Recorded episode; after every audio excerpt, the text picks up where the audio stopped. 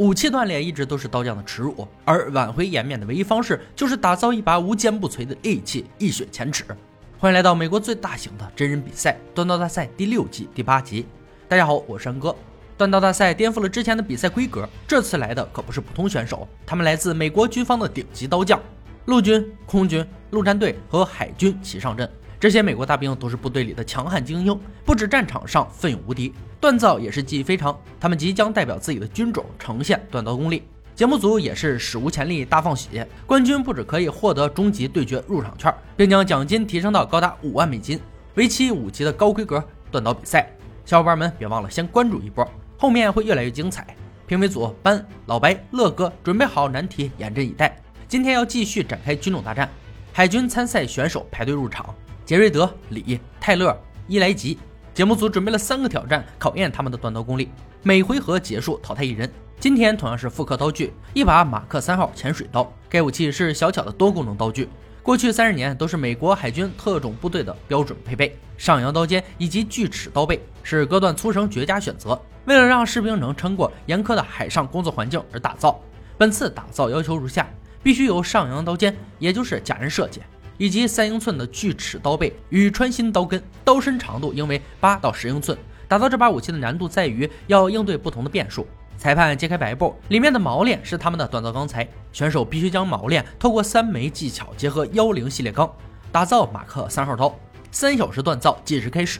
先听下老白的科普：首先把锁链从边缘切断，压成四分之一英寸的铁片。两条锁链，两块刀背，焊成幺零九五，再利用三枚铸造。李知道锚链不是硬化钢，但绝对算得上是坚硬金属，因此决定用羊乙炔焊枪分割锚链，预计切出足够四人使用的分量。而对手都在焊接自己的幺零系列钢材，说好的合作呢？兄弟们不讲武德呀！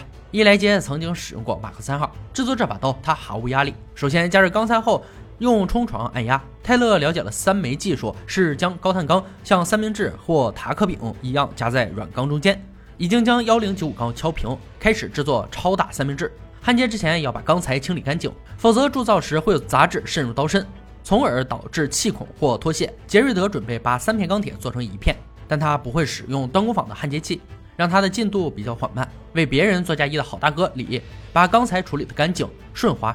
黑亮平整，在温度极佳的时候开始断接。评委对他的技术和人品都比较肯定，很快就将长方形铁块拉长。泰勒的钢材细长已经达到了二十英寸，只能从中间切开，折叠焊接增加厚度。结果中间出现了巨大裂缝，他的钢材还是分离了。时间所剩不多，压力瞬间席卷而来。杰瑞德的刀刃已经符合标准，淬火之后无裂痕无翘曲。最后在刀背上做出锯齿，尖锐的地方要处理得当，否则会形成脆弱点。李正在刀背上画好锯齿标记，用切割锯处理刀背上的时候，把锯子往回拉，让摩轮划过一个锯齿的顶部。这些完美的锯齿可能在淬火时形成脆弱点，好在淬火后只出现一些较小的痕迹，研磨即可。三个小时锻造很快结束，场中响起裁判喊停的声音，选手刀迎来首次检测。吉瑞德先来，他刀很厚，但有很好的上扬刀尖。李的三枚技术非常好，刀子干净利落。刀尖像水滴形，伊莱杰的刀属于非直线型刀刃，刀尖也是向下倾斜，刀刃严重脱屑。泰勒的刀敲击时发出空洞的响声，刀刃上布满裂痕。检测过后，裁判直接宣布结果：泰勒被淘汰。满是伤痕的刀子在这一局明显有些不合群，自己没能为海军争光，只能把希望寄托在兄弟们身上。留下的选手立刻进入第二回合，他们要将刀变成完美的武器。要求必须制作对称护手、叠层橡胶刀柄和柄盖，并经过酸浸处理。评委提出的问题也要想办法解决。结束后接受砍剁锚链和切割强化沙包的检测。两个小时改造计时开始。对手已经奔赴战场，李还傻愣在原地。如何短时间内解决诸多问题，让他大脑暂时空白。伊莱杰首先解决脱线，但面积比较大。研磨许久后，才发现没有消退，只能放弃，转身做刀柄。李把整片橡胶切割，准备堆叠，但他的刀柄长得有些过分了，手动安装柄盖，随后塑形。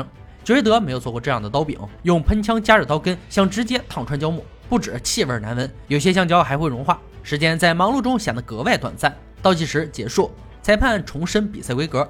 伊莱杰的心里咯噔一下，他的刀居然忘了沁酸，但检测还是如期进行。班会用他们的刀砍击锚链检测强度。杰瑞德最先出场，他的刀在班的手上挥出重击。第五次的时候，刀子发出清脆的断裂声。半截刀身倒在地上。这个重大的事故能否救伊莱杰一命呢？还需要继续测试。接下来出战的是李的刀，一下紧一下，刀子折成两段。连续两次重大事故，现场气氛瞬间凝固。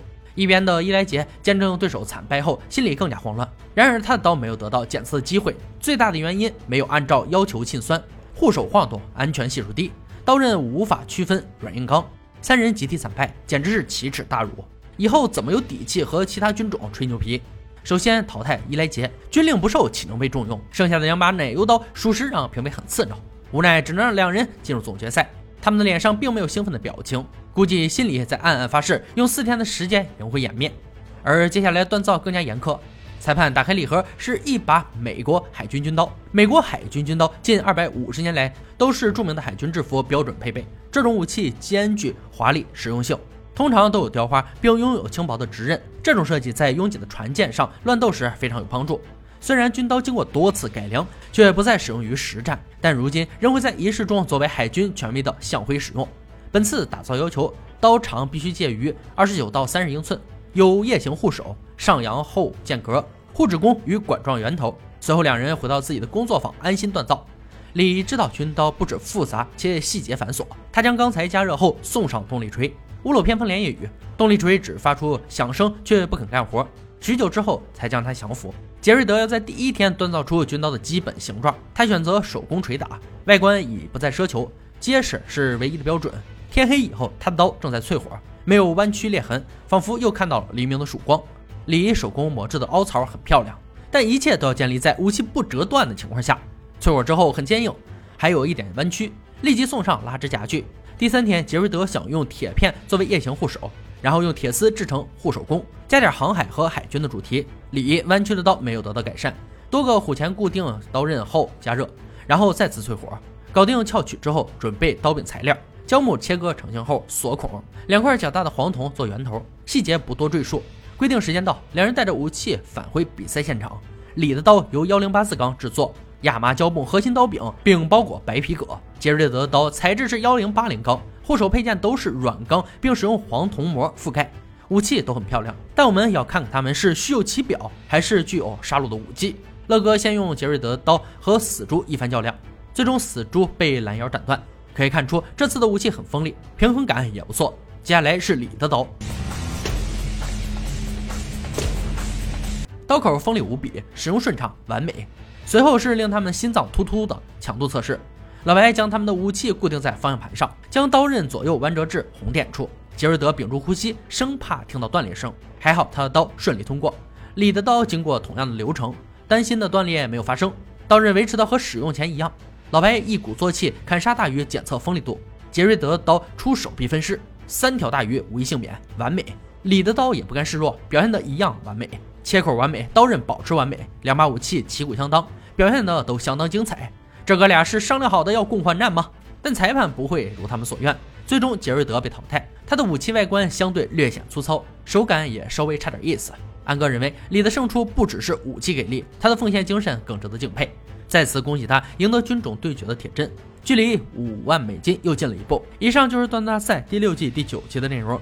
本期决赛武器海军军刀，这种为了在混战中使用的武器，一般长六十到七十五厘米，有略微弯曲的，宽达到三到四厘米的刀身，在混战中绝对有着一击就解除敌人战斗力的威力。在海战中凶猛的互相撞击，也不会和一般的新人刀那样轻易折断，可以说是为了轻装肉搏而极度特化的短剑。